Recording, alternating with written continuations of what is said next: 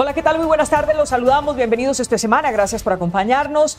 Aquí estamos en semana.com y en todas nuestras redes sociales para conversar un poco sobre lo que se vio ayer en la posesión presidencial. Ya empezó la era de Gustavo Petro como presidente de la República. Ya acaban de presentar hace apenas una hora, tal vez una hora y media, la reforma tributaria, el proyecto de reforma tributaria. ¿Qué viene para Colombia? ¿Qué vimos en la posesión? ¿Qué simbolismos, qué signos vimos en la posesión. Conversamos con nuestros invitados a esta hora. Saludo a la exministra Nancy Patricia Gutiérrez. Nancy Patricia, bienvenida a semana. Gracias, Vicky. Buenas tardes para todos los que siguen el programa y para los participantes. También saludo a Juanita Cataño. Me encanta tenerla aquí con nosotros. Juanita, bienvenida a semana. Y muchas gracias. Un saludo a todos los teleaudientes de la revista Semana. Y bueno, aquí listos para empezar. Luis Ernesto Gómez, exsecretario de Gobierno de Bogotá. Bueno, usted tuvo varios cargos, pero le voy a dejar solo ese, en la alcaldía de Bogotá. Bienvenido a Semana, Luis Ernesto. Vicky, muchas saludos, un gusto estar contigo, con todo el equipo de Semana y los compañeros de este panel. Y me gusta también saludar al congresista Alejandro Carlos Chacón, liberal. Gracias por acompañarnos, hoy lo veo muy elegante más que nunca. Gracias, Vicky. Me, me, estaba vistiendo es que Inti viene en el edificio mío y estaba muy progre. Hoy, estoy un poco distinto. Un saludo especial para ti, para todos. A Luis Ernesto, Juanita y a Nancy Patricia, no la reconocía, está eh, como de 25, muy, está muy bonita, siempre muy inteligente, pero hoy más joven que nunca. Saludos especiales. Esto fue con piropos para todos lados, Nancy Patricia. bueno, empecemos. ¿Qué fue lo que vieron ustedes, Nancy Patricia? La escuchamos. Bueno, yo vi a un presidente mesurado, lleno de simbolismos indiscutiblemente, en todo el arreglo, eh, la, la vistosidad de colores que se dio y que hace parte de la estrategia de comunicación. Tienen una comunicación bastante acorde con lo que quieren transmitir y obviamente en la parte de fondo pues yo vi un presidente buscando eh, darle tranquilidad al país de una manera muy genérica, presentando unas propuestas, pero indiscutiblemente que ahora viene lo fino y es la presentación de los proyectos. ¿Qué vio Luis Ernesto Gómez? Pues yo vi la posesión de un gobierno popular. En la mitad de la Plaza de Bolívar estaba eh, con una multitud muy, muy numerosa, todo el centro de la ciudad, plazas eh, a lo largo y ancho del país, en las grandes ciudades, celebrando con Sancocho eh, una transición democrática.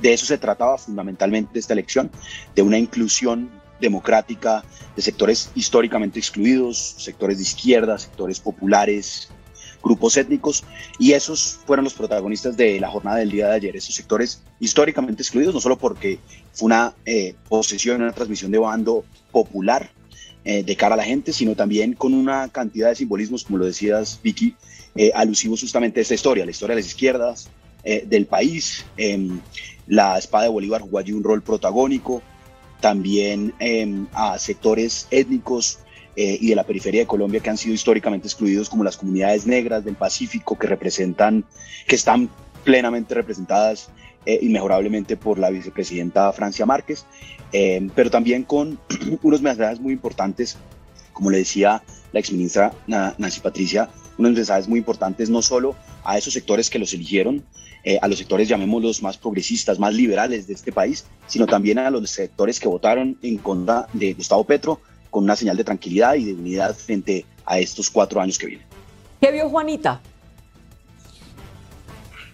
Bueno, yo vi la posesión nada austera de el presidente Gustavo Petro, como ha sido su bandera en términos de derroche y en términos de austeridad, eh, pues para nada austera su, su posesión. Obviamente una posesión muy popular, lo cual para los colombianos significa una integración de la sociedad, tratando de dar mensajes de calma y de tranquilidad para el país, pero no se requiere únicamente de ese talante en la posesión, sino en el gobierno. Han hecho oposición durante toda su vida y es el momento que demuestren que efectivamente todo lo que señalaron algún día por sabotear o porque tenían de una u otra forma la razón, hoy con toda la responsabilidad, el respeto hacia la justicia, la libertad y la democracia se cumpla. Hoy estamos atravesando fuertes eh, momentos para el país en términos de economía, la inflación. Venimos y todavía nos sostenemos en una pandemia a, raíz del COVID y eh, obviamente unos ánimos exacerbados no solamente por quienes no votaron por él, sino porque los que votaron por él eh, pues tendrán que, que tener paciencia para las transformaciones que muchas no se darán inmediatamente, sino que requieren de un proceso también ciudadano de respeto y comprensión y no la agresividad con las que están saliendo muchos de sus adeptos y electores. ¿Y qué vio Alejandro Carlos Chacón para empezar con los temas de fondo? Bueno, eh, vi un hombre mesurado, tranquilo, muy distinto a, lo que la sociedad podía esperar, eh, supuestamente en esos sectores que, que estaban muy contrariados con la llegada a la presidencia del doctor Gustavo Petro, social. Eh, no estaban los sectores eh, solamente que siempre se invitan, que son la institucionalidad, las cortes, el Congreso, las instituciones, sino también eh, la gente que lo acompañó, los sectores sociales. Mucha simbología, ¿no? Eso es eso fue muy importante y, me gustó mucho ese abrazo y, y, la invitación que se le hizo a la, a la senadora Pizarro, eso me, me, me conmovió, me recordó el libro de, de, bachillerato de Siembra Vientos y Recogerás Tempestades de, Patricia Lara. En, esa oportunidad me, me, conmovió bastante, sobre todo ese, esa forma. Y me pareció, eh, me, llamó mucho la atención también su primer mensaje, su primera orden, demostrando que ya mandaba era él, que, que lo, lo, lo, utilizó gracias a que le dejó esa oportunidad el presidente Duque. Pues protagonista, usted bien lo dice, la espada de Bolívar, cuando ya el presidente Gustavo Petro ordena que se lleve pues allí donde se está realizando el evento. ¿Qué significa la espada de Bolívar? ¿Qué, ¿Cuál fue el simbolismo, doctora Nancy Patricia, con la presencia de la espada de Bolívar que hizo Gustavo Petro que se llevara allí donde se estaba realizando el evento? Bueno, yo creo que es un recuerdo y una eh, poner en primer plano lo que fue el M19. Recordemos que la espada de Bolívar justamente tiene ese significado para el pueblo colombiano. Fue hurtada y corresponde a toda una etapa de sangre, de dolor, a la toma del Palacio de Justicia. Vi también banderas del M19 del Partido Comunista y es como revivir esa situación de, de injusticia, de tantas cosas que se vivieron de parte de la guerrilla del, del M19 en su momento. Yo creo que ese fue el simbolismo para ellos y también para el resto del país que obviamente no hemos estado de acuerdo con eh, la lucha armada y con la combinación de todas las formas de lucha que tiene la izquierda en Colombia. ¿Qué, piensan? Sí, exacto, ¿qué piensan los demás? Porque sí vale la pena, entre otras cosas, y tal vez, eh, Jairo, uno puede complementar no solo qué, significa, qué significó en la posesión y lo que va a significar eso para el gobierno de Gustavo Petro, sino también lo mencionaba Alejandro Carlos eh, en torno a, a María José Pizarro, la hija del excomandante del M-19 y que fuera ella quien le impusiera la banda presidencial. Todos esos detalles que se empezaron a, entrelazar a lo largo de la posesión. Luis Ernesto, por favor. ¿Será que se congeló? Parece que se congeló Luis Ernesto. Juanita. Juanita tampoco nos escucha. Juanita, ¿nos está escuchando? Sí. A ver. Sí. Bueno, para mí el, primer mensaje y la primera orden de mandato de Gustavo Petro que trae la espada me parece un mensaje importante porque así consolida eh, y queda claro que el que manda hoy y quien lleva las riendas del país es él. O sea, su responsabilidad pública y política sobre el camino del país recae sobre él. Pero a mí también me preocupa eh, de sobremanera que se haya hecho al final una, una, una, a ver, no se puede legitimar ni se puede seguir aplaudiendo las formas de violencia para llegar al poder. No se puede legitimar. Es parte de la historia de Gustavo Petro, sí, pero que la historia se mantenga allí, atrás. Pero legitimar las, las formas de lucha y combinarlas con el terrorismo, como no solamente lo hizo el M19, sino como lo ha venido haciendo en las FARC, las disidencias de las FARC, el ELN y el Clan del Golfo, no pueden volverse en un, en un, en un en un común para llegar al poder. Tenemos una democracia sólida y está demostrado porque llegó Gustavo Petro no a través de las armas, sino a través de las urnas al poder.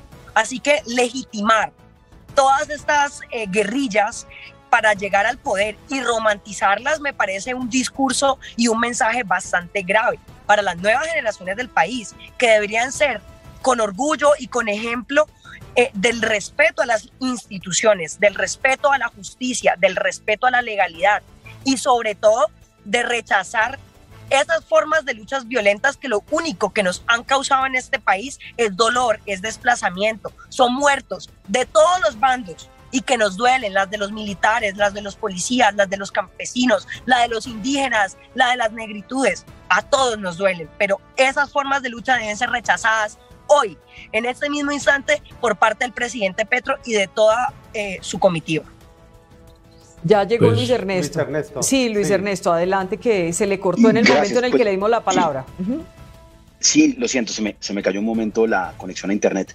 Yo creo que justamente el simbolismo de la espada de Bolívar es esa transición hacia la institucionalidad que ha cumplido el M19, que ha cumplido los firmantes de ese acuerdo de paz em, y que fue un símbolo justamente de una eh, lucha de insurrección eh, eh, hace ya más de 30 años, pero que hoy como presidente de la República, que ha honrado además después del acuerdo de paz, como lo han hecho prácticamente todos los integrantes del M19 que han honrado esa ese acuerdo y que han transitado la vía democrática y que es a través de la vía democrática como han dado sus luchas, pues que justamente esa que fue una causa y que en un momento del Estatuto de Seguridad, en un contexto totalmente distinto, previo a la Constitución del 91, eh, se alzaron en armas, pero que hoy en la institucionalidad, esa espada de Bolívar, que como lo dice el presidente em, Petro, es del pueblo, eh, es hoy parte de la institucionalidad y esa historia hace parte de la historia de cómo no tiene ningún sentido que sea la lucha armada la vía para acceder al poder, como quedó absolutamente demostrado en Colombia, em, que a través de las vías democráticas, a través de la institucionalidad eh, que hemos construido en nuestro país, pueden ser incluidos sectores históricamente excluidos. Yo por eso valoro tanto el símbolo de la espada de Bolívar, un símbolo también de cómo eh, hoy son institucionalidad, pero un símbolo también eh, de cómo la institucionalidad de la democracia colombiana está funcionando y quedó así demostrado.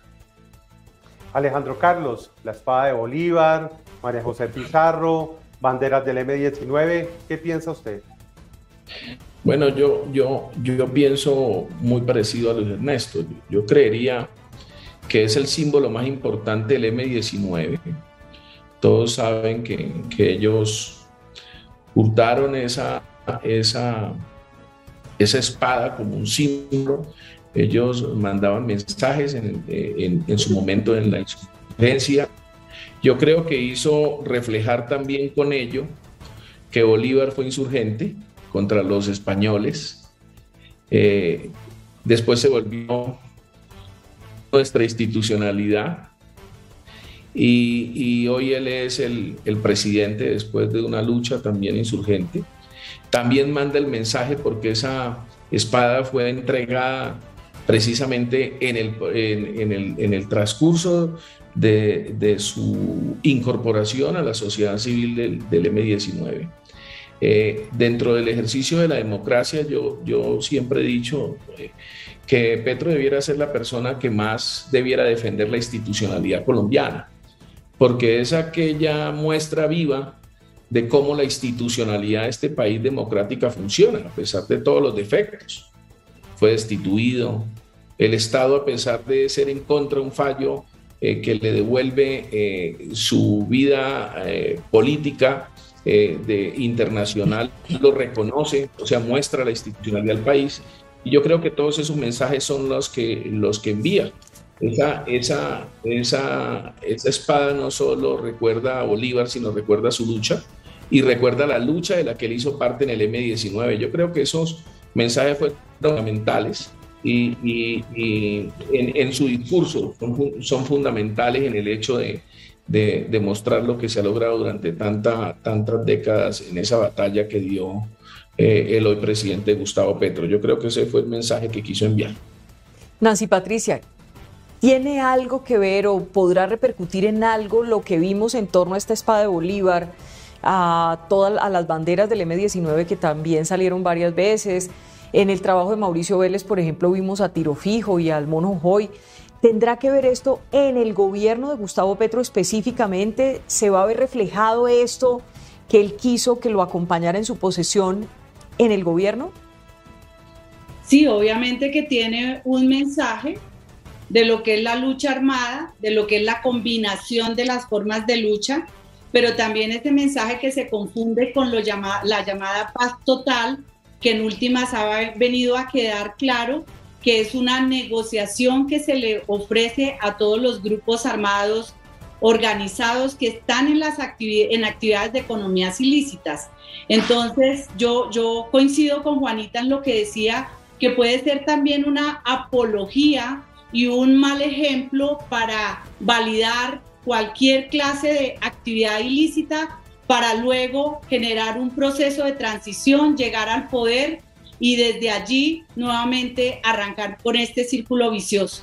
Yo destaco dos temas en el discurso específicamente, el que tiene que ver con el tema de la, de la paz, que ese tema de la negociación con los grupos ilegales armados que han generado no solamente en los últimos días el plan pistola contra los policías y los soldados de la patria, sino indiscutiblemente que tienen eh, arrinconadas a las poblaciones más vulnerables, porque justamente están asentados estos grupos en donde hay comunidades negras y afro, en donde hay pueblos indígenas que salieron a votar masivamente con la ilusión de poder encontrar efectivamente la paz.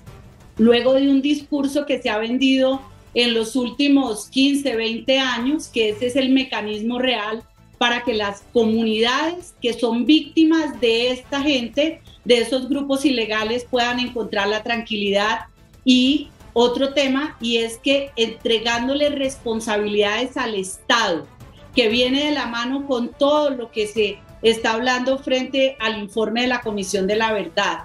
Entonces es una verdad que solamente refleja responsabilidad del Estado. Y el segundo tema que quiero destacar es el reconocimiento que los Estados Unidos eh, tienen en sus manos en la política antidroga. Si bien es cierto, dice que fracasó, de todas maneras reconoce que no es una decisión autónoma que pueda tomar Colombia, sino que hace un llamado a los Estados Unidos y a la comunidad internacional para que se revise ese tema. Juanita, y todos estos símbolos y todos estos mensajes que se vieron ayer durante la posesión de Gustavo Petro, ¿tendrá que ver directamente o se va a reflejar en la paz total de la que tanto nos, han hablado?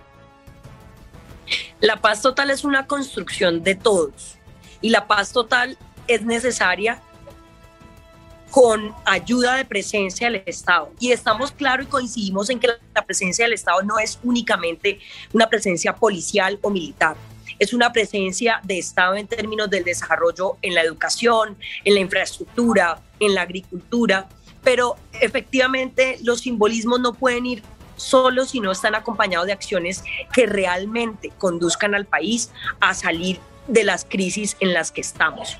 Por eso lanzar propuestas populistas en medio de una campaña para llegar al poder pues lo único que nos puede generar más adelante es que no le cumpla a todas las personas, como lo hemos visto con el tema de la disminución del salario a congresistas, que en mi concepto me parece una, una siempre me pareció una propuesta populista, porque al final hay propuestas de fondo y temas de fondo que debería preocuparnos más. El ausentismo es uno de ellos y nos vamos a dar debates al interior de, la corporación.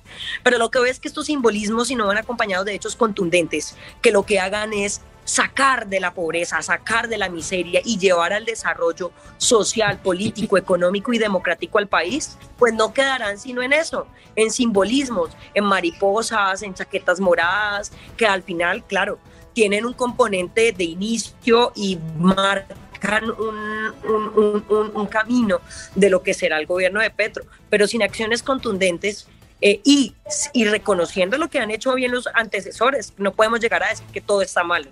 Duque continuó muchos programas de Santos y Petro también va a continuar algunos programas de Duque. Así que la construcción del país es de todos y de cada uno de los que tenemos filiaciones eh, o ideologías políticas contrarias, buscar los puntos de encuentro y trabajar en esos puntos en común.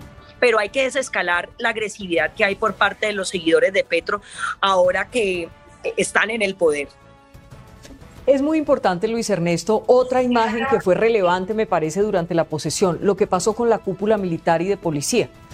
Y es que recuerde usted que en la campaña pues hubo un choque entre el general Zapatero, el entonces candidato Gustavo Petro, se, tejió, se tejieron toda clase de teorías e hipótesis sobre lo que estaba pasando dentro de las fuerzas y demás, pero todo eso parece que quedó atrás y vimos a la cúpula militar de Duque marchando al lado del presidente eh, Gustavo Petro y al presidente Petro marchando al lado de su cúpula militar y de policía. ¿Qué, qué significó para usted ese mensaje? Creo que es lo que corresponde a una democracia. Em, las fuerzas em, militares, eh, la Armada, em, todas, digamos, la Policía Nacional, eh, son de las instituciones más antiguas de nuestra República. son el pilar fundamental justamente del Estado y esa seguridad también rodea al nuevo mandatario. Ellos son los verdaderos garantes de un tránsito democrático. Así que lo que vimos fueron unas fuerzas civilistas. En, en, eso Colombia se ha destacado, mientras que en otros países de la región han sido los militares quienes han liderado golpes de Estado eh, en, en distintos países de la región. En Colombia, esa tentación, digamos, de la beligerancia por parte de las fuerzas militares siempre ha estado cerrada la puerta y por eso de pronto preocupó tanto sus trinos yo lo considero muy salidos de tono em, del general Zapatero en su momento, siendo deliberante un lugar que no había tenido ningún general de ese rango eh, recientemente. También, pues también utilizando redes sociales que no era un espacio frecuente, digamos, de los altos mandos. Eh, las redes sociales de los altos mandos se utilizan generalmente con información muy institucional, no con este tipo de, de opiniones de carácter personal. Eh, pero yo lo que vi justamente es una democracia que funciona, una transmisión de mando real que implica un mando no solo em, del presidente de la República a su sucesor, sino también de las fuerzas militares, de la Policía Nacional, eh, a su nuevo comandante en jefe, que es hoy el presidente Gustavo Petro, eh, y que no es menor, porque recordemos que con eh, el senador, el senador Gustavo Petro, hubo enfrentamientos y, de liberación en el periodo electoral, pero también en distintos momentos durante su alcaldía. No es un secreto que ha habido, digamos, tensiones eh, con eh, círculos y, sectores de la fuerza pública y por eso es tan importante y un mensaje tan tranquilizador para el país que nuestra institucionalidad está funcionando y que el presidente Petro será el presidente de todos los colombianos y el comandante en jefe de las Fuerzas Armadas para hacer también una transición hacia unas fuerzas más civilistas, también hacia unas fuerzas garantes de los derechos humanos, que es claramente el gran lunar que tuvieron eh, especialmente la policía durante el paro nacional eh, del año pasado. Alejandro Carlos, si quedaron atrás esos señalamientos, esos rumores sobre una posible salida de toda la cúpula militar. Un momento en verdad histórico porque estaba Gustavo Petro, es miembro del M-19, acompañado de toda la cúpula de las Fuerzas Armadas del país. Sí, bueno, eh, eh, es tradicional. Colombia nunca ha sentido intranquilidad con la fuerza, con la fuerza pública. Eh, como lo decía Luis Ernesto, en, todos los tiempos el país no ha visto ocasionalmente la, la decisión de, de participar de los militares en las decisiones eh, política de Colombia, democráticas, y esta es una decisión democrática del país, del pueblo, y que le dio el mandato y lo volvió, por supuesto, su comandante en jefe. Y, y qué más que la primera orden, ¿no?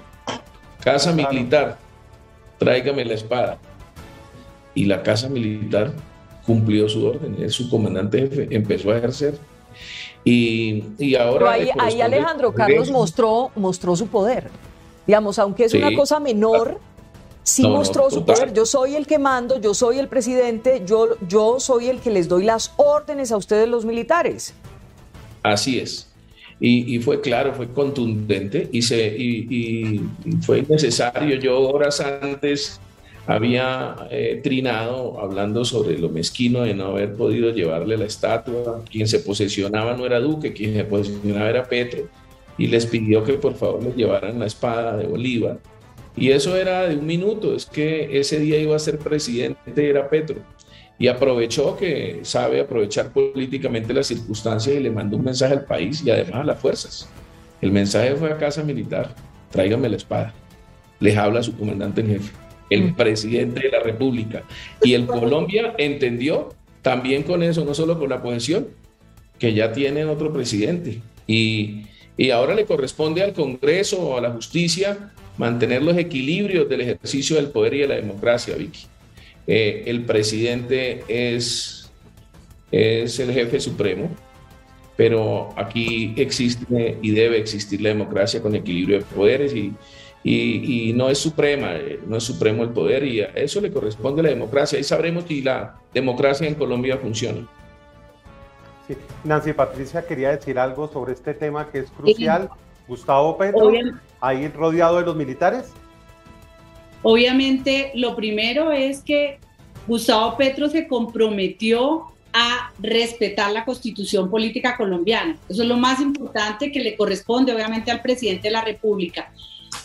las fuerzas militares y la Policía Nacional también deben primero el respeto y son garantes de la constitución política colombiana. Y en ese orden de ideas, pues teniendo claras esas responsabilidades, obviamente estamos conviviendo en un Estado social de derecho. Yo creo que ese es el gran mensaje que se da en un evento de posesión, en donde obviamente las fuerzas militares y la policía son instituciones importantísimas en el Estado social de derecho. No es que vayan por ahora por primera vez a tener el direccionamiento de la protección de los derechos humanos. La protección de los derechos humanos está en las escuelas de formación de la policía, de las fuerzas militares, está en la vida de los militares y si hay, porque eso es absolutamente cierto, si hay algún quebrantamiento, la responsabilidad penal es individual. La violación de los derechos humanos por parte de algún miembro de la fuerza pública genera una responsabilidad penal. Entonces tenemos una institucionalidad de fuerza pública muy importante, muy querida por el país, muy defendida por el país y en ese orden de ideas tienen una representación también en lo que significa este nuevo gobierno. Juanita está que se habla y Luis Ernesto también sobre este tema puntualmente. Juanita y Luis Ernesto.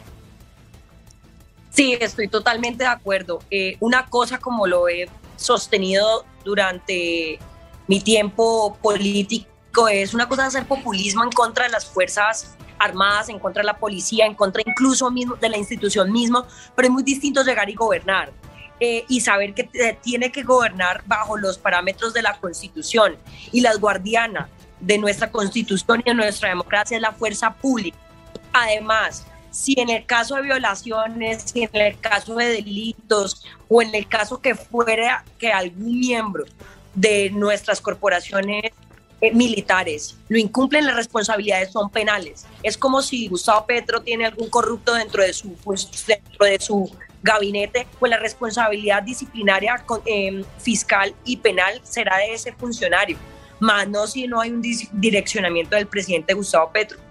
Entonces, para mí, sí es un mensaje bastante claro, no solo para los que teníamos que no se respetaran en estas instituciones, sino también para que a quienes les dijeron que no iban a contar con esas instituciones dentro de su mandato tengan claro que las, las fuerzas militares son fundamentales para nuestra democracia, porque aún muchos tenemos nuestros temores en cuestión de sostener nuestra democracia o aquí eh, implantar una dictadura que no tenga que ver solamente en cabeza del el señor presidente Gustavo Petro, sino en sus sucesores eh, que pueden venir em, de sus líneas ideológicas siempre y cuando nos sometamos a votaciones cada cuatro años como está constituido y efectivamente Petro no busque la reelección en las modificaciones que pretenden hacer a la Constitución. Así que me parece un mensaje importante de garantizar la el respeto y la legitimidad eh, a las fuerzas militares de nuestro país por parte de Petro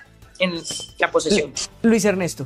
Vicky. Sí, sí, sí. Vicky, yo destaco la obediencia de las fuerzas el día de ayer, justamente en los actos protocolarios, em, rindiendo honores al nuevo comandante en jefe y como lo decía el senador Chacón, acatando de manera inmediata la primera orden muy simbólica, pero absolutamente clara de traer la espada de Bolívar. Pero no nos equivoquemos, el presidente Petro, eh, así como varios sectores de la Alianza Verde y así como lo hicimos incluso en aquel momento desde la alcaldía de Bogotá, ha hablado de la necesidad urgente de una reforma a la policía. No podemos eh, negar que en el manejo de la protesta hubo faltas gravísimas por parte de individuos en la policía. Señalar a la institución en un todo es una equivocación, pero hubo varias faltas gravísimas, particularmente el 9 de septiembre que se vio en Bogotá fue una clara violación de derechos humanos policías armados disparando contra civiles que se encontraban en una situación de protesta, un manejo desastroso eh, por parte de la fuerza pública y las investigaciones desafortunadamente no avanzan. De ahí la importancia de la reforma policial. Eh, y yo sí creo que el cambio de comandante en jefe y de su sensibilidad frente a esa responsabilidad ante la ciudadanía es relevante. Cuando ocurrió el 9 de septiembre, como autoridades civiles en Bogotá, la alcaldesa Claudia López, yo salimos inmediatamente a reconocer los hechos, a señalar claramente que habían sido miembros de la policía quienes habían disparado contra los civiles, eh, a de presentar todo el material probatorio a la Fiscalía, a la Procuraduría eh, y a las autoridades internacionales para que se investigara a fondo. Y lo que hizo el presidente Duque fue ir a ponerse la chaqueta de la policía desconociendo completamente lo que estaba pasando. Y al día de hoy, lamentablemente, esas investigaciones no avanzan y las familias todavía no tienen resultados. Eh, en el paro del mes de, de hace aproximadamente un año y medio, en el paro del año pasado, le pedimos insistentemente al presidente de la República, presidente, y al ministro de la Defensa de su momento, el ministro Molano, por favor, no utilicen marcadoras, que el ESMAD no salga con marcadoras. Estamos teniendo muchos jóvenes con lesiones oculares. Lo hicimos públicamente, por escrito, a través de todas las vías, se negaron a hacerlo, siguieron utilizando este tipo de equipamientos.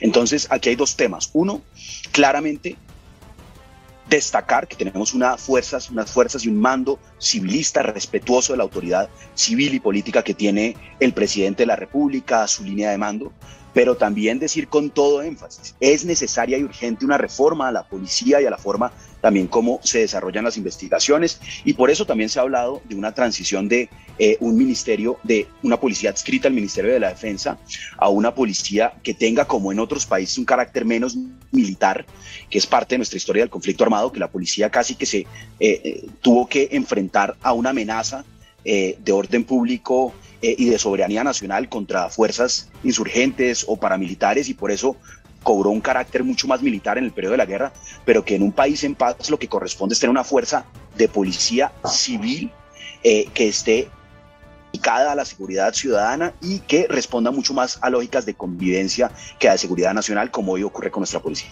Yo, yo quisiera yo, también. agregar algo. Adelante, adelante.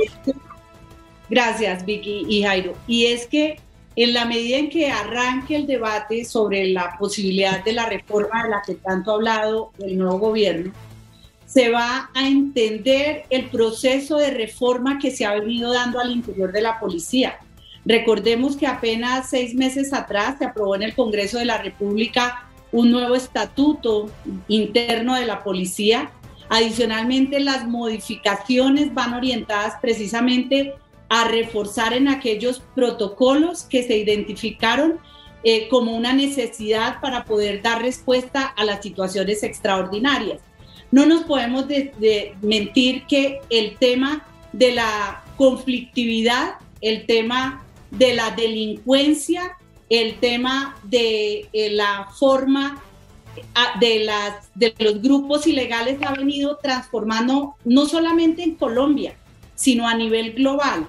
Hoy en día no se habla de la guerra rural que tuvimos que vivir anteriormente. Nosotros tenemos que mantener un esquema de las fuerzas militares y de la policía combinada en una lucha contra el narcotráfico y contra la explotación ilegal de recursos naturales. Por eso la combinación que se requiere entre las fuerzas militares y la Policía Nacional, porque tienen dos misionalidades distintas, pero el enemigo grande que hay del narcotráfico y de la ilegalidad requiere una acción conjunta. Adicionalmente, hoy se ha trasladado esa guerra a las grandes ciudades Decía Luis Ernesto, ¿cuáles son las armas que se utilizan, las menos letales que se utilizan para efectos de contener los hechos de violencia en una protesta, llamada protesta? Recordemos qué pasó en Bogotá, ustedes lo saben muy bien, doctor Luis Ernesto, que hubo finalmente un ataque a la policía que estaba en los CAI y que no hacía parte de lo que Bogotá sabía que iba a ser la protesta. Nosotros en ese momento yo estaba en el gobierno nacional, evaluamos la circunstancia de lo que ocurrió y se identificó claramente que en Bogotá, la capital, se había generado el protocolo para la protesta, pero fueron atacados sitios distintos a donde estaba todo el operativo para garantizar efectivamente la protesta. Pero bueno, esto en últimas lo tiene que definir las autoridades competentes y estamos de acuerdo en que debe haber un resultado rápido para que haya claridad sobre esos hechos que fueron tan dolorosos para la ciudadanía, para nuestra capital y obviamente para Colombia. Alejandro. Vicky, yo, Bueno, primero, yo, para no desviarnos del, del tema en discusión, porque podríamos hacer otro de sobre la policía. En lo que dice Nancy Patricia, apoyo solo un punto ahí. Es cierto, nosotros además con la oposición con la oposición que votó. Creo que es, son dos de los proyectos de ley, eh, de los pocos, si no son los únicos, que acompañaron de este gobierno, que fueron uno de los últimos actos que se hicieron de, gobierno en materia eh, legislativa, y fue modernizar la, policía, precisamente por las quejas que se presentaron, eh, como lo dice Luis Ernesto, y fueron reales por algunos miembros de la policía, no por la policía, sino por miembros de la policía, en vulneraciones de derechos humanos. Y esa, y esa precisamente modernización tuvo unas sanciones muy fuertes. Una de las leyes fue sanciones muy fuertes disciplinarias. Precisamente muchas incluimos además de las observaciones y proposiciones que tuvieron eh, eh, los partidos que hoy son de gobierno y que en el gobierno de Duque fueron de la oposición. Esos partidos de India Esprilla, si mal no recuerdo, de muchos le incluimos parte en donde la policía se convierte en una policía más enfocada en la defensa de los derechos humanos, cuando defiende, por supuesto, la honra y bienes de los colombianos, pero fundamentada en eso. Y además se crearon unos incentivos que le llamaron distinciones que se vienen dando para los policías, pero en la medida que cumplan estándares de calidad, eficiencia, respeto por los derechos humanos y además eh, la, el seguimiento estricto de protocolos de protección en su actividad para el, ciudadano eh, cuando están dentro de su actividad policial. Entonces, eso ya, ya creo, si hacen una modificación, eh, yo creería que sería para profundizar lo que se hizo el último, en el último yo fui presidente de la Comisión Segunda, eh, subsanamos a más errores que no traía este gobierno, pero yo soy el autor, en donde se le dieron ejemplos, se equipararon que este gobierno buscaba y pedía a la izquierda que le diéramos unos salarios dignos a los patrulleros, a los intendentes. Yo soy el autor, los oficiales tenían eh, eh, un, subsidio familiar solo tenían ellos, en esto se les dio a los patrulleros, a los intendentes, o sea, tratamos de nivelar un poco la igualdad en frente a la policía. Yo creo que eso, eso será más discusión, pero tendrán que revisar estos, estos, estas dos leyes que hicimos y que acompañaron ellos también eh, eh, en donde mejoramos sustancialmente todas las dificultades que tenían supuestamente en procedimiento la policía. Ahora, Vicky, yo quería aclarar algo mm. porque no recuerdo quién lo dijo, pero dijeron que los militares son quienes mantienen el orden constitucional. Yo, yo, yo quiero decir lo siguiente en eso.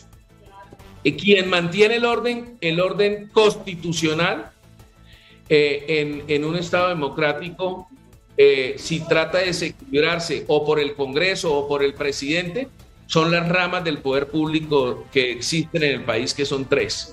Por lo tanto, ejemplo, cuando consideraron el Congreso de la República con el Ejecutivo en la presidencia eh, de, del doctor Uribe en el segundo mandato, eh, por poner un ejemplo, fue la Corte Constitucional la que le dijo al Congreso, usted no puede desequilibrar esto, y tumbó la decisión del Congreso de la República eh, que, era iniciativa del Ejecutivo. Eso se llama el equilibrio constitucional. Quien mantiene el equilibrio constitucional son las tres ramas creadas democráticamente para ello. Para eso existen los pesos y contrapesos. Entonces el gobierno tendrá la autonomía para poder hacer cosas y será el Congreso y la justicia quienes determinarán eh, cualquier tipo de abuso, de exceso que exista y ahí es donde se probará realmente la fortaleza del Estado democrático colombiano. Yo creería que todo lo que hoy se dice pues es mera especulación, pero quien mantiene el orden constitucional, el Estado de Derecho son las ramas del poder público, las tres ramas del poder público de nivel o no el abuso del, del, sistema judicial, o no el abuso del Congreso de la República, y no el abuso indudablemente de un ejecutivo omnímodo que tampoco podría presentarse en el país. Juanita, no son otro tema importante. No son los militares los llamados a eso, porque entonces eso daría como si ellos consideraran que algún acto del presidente o del Congreso fuera inconstitucional y entonces nos metieran las tanquetas al Congreso o le metieran las tanquetas a la presidencia de la República, no a quien le corresponde el equilibrio constitucional. De ello es a las otras ramas del poder público, de cualquiera de ellas que pueda vulnerar la Constitución y la ley. Bueno, eh, Juanita, otro tema también muy importante que escuchamos ayer es el que tiene que ver con el narcotráfico. Eh, dijo Gustavo Petro que la guerra contra las drogas ha fracasado rotundamente en el país e incluso anunció un nuevo enfoque para combatir el narcotráfico. En este punto, ¿qué piensa usted?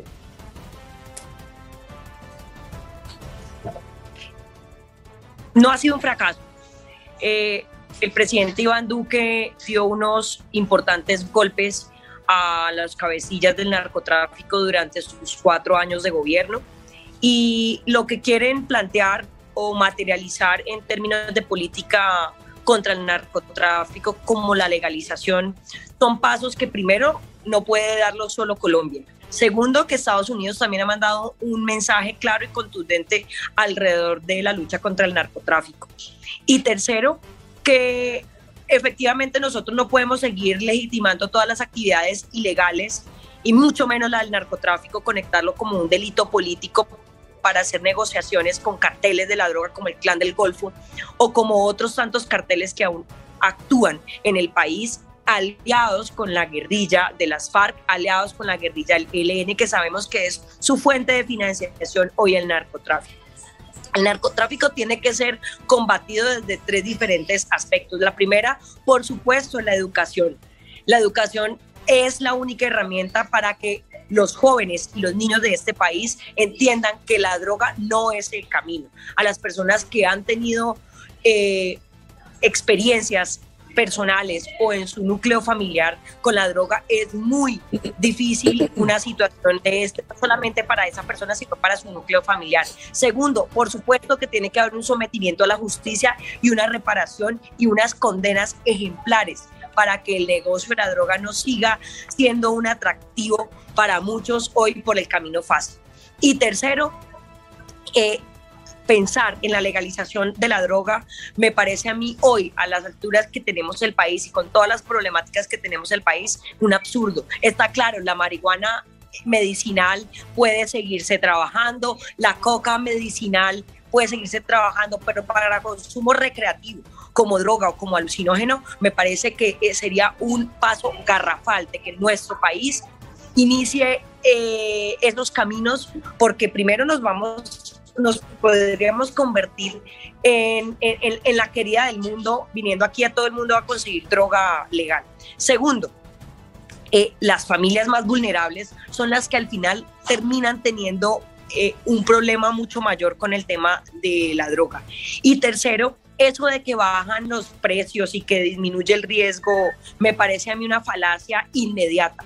Si no se toman medidas mundiales y con los grandes consumidores como lo son Estados Unidos, Europa, no vamos a hacer nada solo y plantear una legalización de la droga para consumo legal es absurdo. Ahora, que hay que iniciar con una política de salud pública porque tenemos una realidad en las calles y tenemos una realidad en los hogares y en los colegios, sí, pero debemos seguirlo combatiendo militarmente y con educación.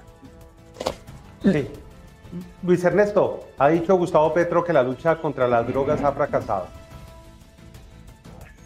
yo creo que es absolutamente evidente y celebro que sea un mandatario. Generalmente son los candidatos o los expresidentes los que hablan, más bien los expresidentes los que hablan y reconocen que las luchas han fracasado, pero cuando están en el poder eh, caen en la misma trampa de ejercer la lucha contra las drogas fracasada que se decretó desde la era de Nixon y que lo único que ha dejado en países como Colombia es muchos muertos y un combustible absolutamente increíble de guerra financiando narcotráfico, financiando guerrillas, financiando paramilitares y financiando la ilegalidad.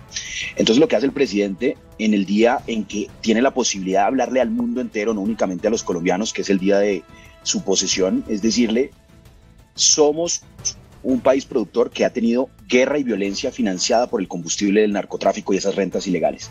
Pero somos conscientes que no sirve de nada legalizarlo en Colombia, porque el problema no es el consumo y la legalización en Colombia, el problema es que los países consumidores sigan consumiendo pero castigando y generando una ilegalidad y unas rentas eh, tan altas para que con eso se financie guerra eh, e ilegalidad y criminalidad en países como los nuestros. Entonces le pone una agenda al, mundo, eh, también deja claro que él será un agente y su gobierno será un agente activo en las instancias internacionales para liderar esa eh, discusión y a la vez plantea la necesidad de consolidar seguridad territorial aquí en Colombia, soberanía, también combatiendo el narcotráfico. Entonces creo que fue un mensaje muy ponderado, pero reconociendo que el problema no lo podemos seguir atacando como lo veníamos atacando. Eh, Juanita decía que el presidente Duque tuvo grandes golpes. Bueno, el anterior presidente también, y el anterior también, y el anterior también, y seguimos con un peor, un problema que es aún peor que hace cuatro años en el número de hectáreas cultivadas que volvimos al glifosato, que vamos a esperjar, que se va, eh, eh, eh, que se va a acabar con la sustitución como venía. Pues miren, ahí tenemos hoy más hectáreas cultivadas de coca, a pesar de que ha hecho un esfuerzo grande y además con el uso de glifosato ha seguramente ha enfermado a muchos seres humanos y a muchas especies y hecho mucho daño en el campo colombiano. Y por eso reconocer que es un fracaso yo creo que es el primer paso para empezar con una solución de verdad. Eh, quiero escuchar a Nancy Patricia y Alejandro Carlos para terminar, aunque nos podríamos quedar aquí porque pasaron muchas cosas más en la, en la posesión. Pero pues los he dejado que, que cuenten sus ideas completas, aunque a veces se me extienden. Nancy Patricia. No la oímos, no la oímos. Creo que tiene el micrófono Nancy Patricia cerrado. Sí. Sí, eh, que apenas estamos empezando, así es de que habrá mucho para hablar en estos próximos cuatro años. Pero quiero decirle a Alejandro Carlos que el artículo 217 de la Constitución Nacional le entrega tres finalidades a las fuerzas militares. La soberanía, la integridad del territorio y del orden constitucional. O sea, es algo constitucional. Pero hablando del tema eminentemente de la lucha contra las drogas, bueno, sí, eso es un capítulo especial que vale la pena mirarlo porque el gobierno tiene afán de consolidar la negociación con los grupos ilegales al margen de la ley. Y uno de los temas fundamentales, como quedó demostrado en el acuerdo que se hizo con las FARC, es el tema del narcotráfico, porque es el alimento de estos grupos. Entonces ahora nos vamos a exponer en el país a una discusión qué va a pasar con los narcotraficantes ilegales que han vulnerado los derechos de millones de personas en Colombia y una realidad, y es que los Estados Unidos considera que hay que mantener la lucha contra las drogas. Esa legalización de la cual se habló tanto en la campaña, también de manera populista, pues no es una realidad y pasa por la tristeza grande de las poblaciones más apartadas que tuve la, la posibilidad y la fortuna de recorrer en mis tareas de gobierno nacional, donde la gente está absolutamente amedrantada, llena de miedo, de angustia por los narcotraficantes y ven en este tema de la paz total como la posibilidad de acabar con la amenaza que tienen, pero obviamente esto va de la mano con el narcotráfico. Ahora, ¿qué va a pasar con los que están explotando, que son ellos mismos de manera ilegal, los recursos naturales en los territorios? y Alejandro Carlos para terminar. Eh, bueno, esa discusión con Nancy Patricia la podemos dar un foro más largo. Eh, eh, una cosa es el orden constitucional defendiendo la orden que dé el presidente por orden público y otra el orden constitucional que compone mucho más institucionalidad en Colombia. O sea, la violación de la constitución que puede tener un órgano, ejemplo, un presidente, no es que sea eh, la posibilidad de un militar ir a ponerle una tanqueta al frente al presidente. Yo creo que eso no es bueno eh, pensar que, es, que, que, eso es válido, que es lo que acabo de oír aquí. Pero es el que lo está pensando, senador. No, cuando ustedes dicen que es que ellos son los que, cuando estamos hablando sobre lo que dice el presidente y sobre si, sobre si puede estar teniendo alguna actuación constitucional y no dicen, no, es que los militares son los que defenderán el orden constitucional, pues me parece que eso es hacer un llamado a eso y eso no es cierto. Quien defendió la constitución cuando algunos la han vulnerado es la Corte Constitucional, no es otro, es otro distinto a defender la constitución. Quienes defienden el orden jurídico son la justicia, quienes le dan la orden al presidente con el orden público a los militares para que actúen y defiendan precisamente ese orden constitucional. Es una orden de las autoridades civiles que se la dan a los militares. No son los militares quienes la dan por autonomía propia. Por eso existe el mando civil. El mando civil en cabeza del presidente de la República y en cabeza de las autoridades territoriales como alcaldes y gobernadores para que puedan actuar. Eso no es así nomás. Eh, ahora, eh, yo creería que, frente a las drogas es claro que va a poner en discusión el presidente. Somos un país muy pequeñito para una discusión tan grande como esa.